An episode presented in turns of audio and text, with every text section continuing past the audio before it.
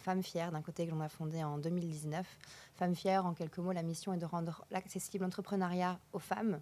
donc pour ce faire, on a vraiment trois piliers d'activité. On a les formations d'un côté, on les aide à pouvoir valider leurs projets concrétiser en fait leur projet euh, avec un, business plan, un business model Canva, une identité visuelle, afin de pouvoir avoir leur premier revenu. Et puis après, après ces trois mois-là, on les envoie dans différents programmes existants sur Bruxelles. On a le pilier événementiel, d'où le, festival en l'occurrence. Et on a le pilier aussi de la communauté qu'on fait grandir, où il y a vraiment des échanges, il y a vraiment un partage qui, euh, qui se crée, des moments de rencontre aussi qu'on organise. Donc ça, c'est du côté de Femmes Fières.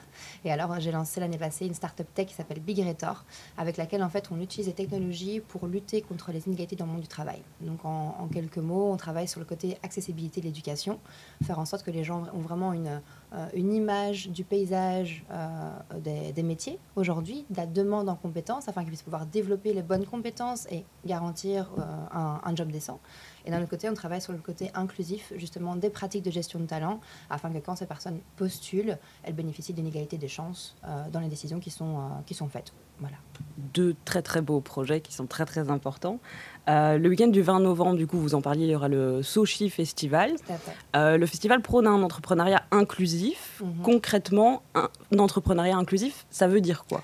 Un entrepreneuriat pour tout le monde. Donc c'est un entrepreneuriat euh, qui, euh, qui intègre justement toutes les personnes dans la société. Actuellement, l'entrepreneuriat est quand même une voie assez, euh, assez masculine encore. On le voit dans les chiffres d'ailleurs concernant l'entrepreneuriat féminin. nous, ce qu'on prend d'entrepreneuriat justement qui correspond à, tout le monde, où tout le monde se sent bien, où tout le monde a l'occasion de pouvoir justement monter leur projet, euh, pouvoir faire grandir leur projet, parce qu'il y a le fait de le lancer, mais il y a le fait de le faire grandir aussi. Il y a des obstacles aussi, on le voit, euh, à différentes étapes justement de lancement d'une entreprise. Donc cet entrepreneuriat inclusif, pour nous, il comprend euh, toutes, ces belles personnes à la société et on évite justement de marginaliser certaines populations qui n'auraient pas accès à, cette, à voie qui aujourd'hui vient s'orienter vraiment dans, dans, le paysage économique avec une importance quand même assez, assez énorme, pour, notamment pour la relance par exemple. Mhm, bien sûr. le week-end du 20 novembre, ou D'ailleurs, euh, vous recevrez euh, Aurélie Tchekalski, députée euh, de chez nous au Parlement bruxellois, pour une conférence sur l'avenir de l'entrepreneuriat en Belgique, si je ne me trompe pas. D'ailleurs, si on se concentre sur un aspect un peu genré de l'entrepreneuriat, on constate que c'est environ 30% de femmes mmh. dans le secteur et qui sont souvent associées à des secteurs comme les cosmétiques ou qui sont très genrés féminins. Est-ce qu'on a des, choses pour expliquer ce, ce, gap en fait entre les hommes et les femmes dans l'entrepreneuriat? Je pense déjà qu'il y a un historique, il y a des stéréotypes genrés euh, qui viennent effectivement euh, mettre un peu leur grain de sel dans, les chiffres. Euh, aujourd'hui, clairement, on voit, les femmes se lancent dans des secteurs de soins de santé, etc. Bah, il y a aussi des études qui vont avec. Donc, quand on a un petit peu les, femmes qui se lancent dans les filières STEM, on voit qu'en études supérieures, il y a clairement une minorité de femmes qui se lancent dans, les filières STEM, alors qu'en général, les femmes sont quand même en, majorité dans, les études supérieures, sauf dans ces filières-là.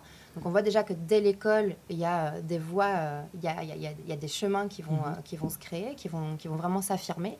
Euh, il y a aussi le fait qu'il y a des obstacles encore à l'entrepreneuriat. Il y a clairement une charge mentale euh, qui est plus élevée chez les femmes euh, que chez les hommes encore actuellement. Il y a un manque de flexibilité. Il y a, il y a aussi par rapport à tout ce qui va être financement, il y a des difficultés aussi. les femmes sont plus, enfin sont sont moins, euh, je veux dire, aptes à décrocher des financements, non pas parce qu'elles n'ont pas les, compétences ou les capacités, mais parce que justement, il y a de l'autre côté un petit peu de, la barrière certains préjugés, certains a priori par rapport à la capacité de femmes, euh, des femmes de rembourser leur crédit, par exemple, alors que les chiffres font tout à fait le contraire. Donc il y a aujourd'hui, effectivement, je veux dire, des, résidus d'histoire, plus encore des obstacles systémiques existants dans la société qui expliquent ces chiffres actuellement. Mmh et ça rend euh, le fait que vous menez bien vos projets d'autant plus euh, honorable. Euh, vous parliez d'école. En quelques mots, rapidement, votre parcours, c'est quoi? Oh, J'ai un parcours un peu chaotique. en quelques mots, donc moi j'ai terminé l'école secondaire, je crois que c'était en 2009. j'ai décidé de, partir un an au Canada. Finalement, après le Canada, pour, pour une année sabbatique, je suis revenue, j'ai commencé Solvay. Euh, puis Solvay, j'ai pas trouvé euh, mes réponses à Solvay. C'était pas une pédagogie qui, euh, me parlait précisément, enfin à, moi personnellement. donc après quelques mois, je me suis vite rendu compte que je tiendrais pas, je tiendrais pas sur la longueur à Solvay. donc je préférais m'orienter vers un, vers une autre type de pédagogie en fait. Et, c'est là que je suis tombée sur la pédagogie à l'anglaise, avec justement ben, un bachelier qui est beaucoup plus spécialisé dès le départ, ce qui n'est pas le cas de, certaines études ici, ici en Belgique, à Bruxelles. Donc je suis partie en Angleterre Angleterre faire, donc au départ, des études en publicité et en communication. J'ai fait six mois. Pareil, je me suis dit, mais en fait, mais qu'est-ce que je fous? C'est pas pour moi. Marketing, communication, pub, euh, finalement, c'était pas mon truc. Et donc, euh, je me suis euh, redirigée en plein milieu de mon bas, ma première année de bachelier vers donc du business international et de la finance. Et donc, j'ai fait mes, mes, trois ans là-bas. Et puis après, je suis, je suis revenue ici en Belgique pour commencer à bosser. Ok, un parcours qui montre qu'on peut très bien prendre des détours exactement, et exactement. une très belle réussite. Est-ce que vous avez l'impression qu'il y a que ça s'est amélioré au niveau de, la formation des entrepreneurs ici en Belgique? Est-ce que c'est -ce c'est plus simple, vous pensez, aujourd'hui de se lancer que quand vous l'avez fait il y a quelques années? Je pense que c'est plus accessible euh, parce qu'il y a plein d'initiatives qui se sont lancées justement. Je pense à, je pense à Job Yourself ou à d'autres coopératives d'activité qui existent et qui permettent de pouvoir quand même garder euh, des revenus mensuels sans pour autant euh, justement... Bah, euh, aller prendre, euh, prendre ce, grand risque d'échec. L'entrepreneuriat aussi, quand on se lance, on ne sait jamais vers où, vers où on, va, on va aller. Donc il y a une garantie qu'on avait financière qu'on n'avait pas avant. Donc aujourd'hui, en termes de garantie, euh, pour pouvoir bah, payer le loyer, facture, mhm. etc., je trouve qu'il y a quand même pas mal d'initiatives qui se sont lancées et qui permettent de pouvoir justement compter sur, sur ces revenus-là et en même temps, euh, en même temps de profiter de, du développement de son activité. Euh, comme notre initiative euh, qui existe, bah, je pense qu'en termes d'accessibilité, de nouveau, va y avoir quand même pas mal, pas mal d'autres choses qui ont, été, qui ont été mises en place et qui permettent justement de pouvoir faire en sorte, comme des programmes d'incubateurs, de former les entrepreneurs pendant quelques mois. Donc je pense à We Are Founder, c'est le programme qui s'est lancé à Bicentral il n'y a pas longtemps. Je pense à Molungi qui a lancé aussi le programme d'incubation aussi. Donc il y a différents programmes d'incubation qui sont, qui sont présents. Il y a il y a, StartLab qui sera avec nous d'ailleurs euh, euh, le 20 novembre, Job Self aussi, Credal. Donc tous ces programmes-là aujourd'hui permettent justement de pouvoir former les entrepreneurs, des programmes qui n'étaient pas spécialement euh, aussi, aussi accessibles qu'avant. Il y avait beaucoup de prérequis que je trouve qu'on a, qu'on a revus euh, je dirais pas qu'on les a carrément euh, supprimés, mais par contre, on les a revus pour pouvoir justement faire en sorte euh, d'intégrer et d'inclure tout un autre type de la population qu'on n'avait pas inclus auparavant. Mhm. Donc voilà, c'est vraiment le type d'initiative qui existe. Je pense à, par exemple MicroStart, qui, que je ne connaissais pas par exemple il y a quelques années. donc tout ce type d'organisme aujourd'hui qui prône justement, justement un entrepreneuriat accessible, inclusif, bah, je trouve que c'est génial et c'est grâce à ça qu'on arrive à pouvoir faire augmenter, augmenter les chiffres et que de plus en plus de personnes se sentent confortables de se lancer mhm. dans cette aventure. C'est ça, une, multitude de petits projets qui peuvent aider. à différentes euh, étapes justement de nouveau de, du parcours entrepreneurial. Alors ici, vous le savez, on reçoit de temps en temps euh, des invités politiques, une fois par semaine pour être précis. Euh, on sait qu'il reste des obstacles à l'entrepreneuriat en Belgique.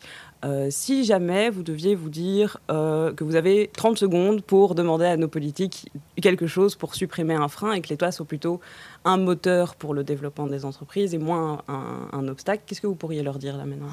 30 secondes juste pour quelque chose. Ok, ça c'est euh, une bonne question. Euh, je pense encore aujourd'hui qu'il y a toute une partie justement des personnes qui ne se lancent pas.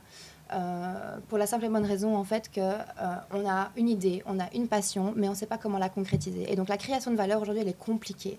Euh, pouvoir faire en sorte aujourd'hui de se dire, OK, ben, cette idée-là va me rapporter des revenus, c'est compliqué. Donc je pense qu'il y a encore aujourd'hui justement toute une partie euh, de, cette, population en fait qui, euh, qui n'a pas accès, il y a un mhm. manque d'accessibilité encore pour des personnes quand même plus précarisées.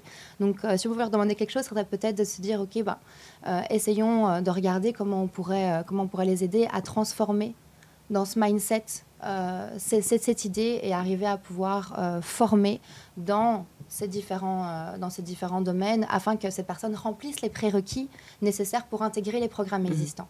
Donc je pense que c'est de nouveau un problème de formation euh, pour moi, ce serait vraiment la, chose principale, c'est la formation, le digital, la fracture numérique. Bon, j'ai dépassé les 30 secondes, mais c'est important. Euh, fracture numérique, on n'en parle pas assez. Euh, il faut absolument faire en sorte aujourd'hui qu'on réduise cette fracture numérique, qu'on aille sensibiliser les, gens, qu'on prône plus de digital dans, les projets entrepreneuriaux aussi.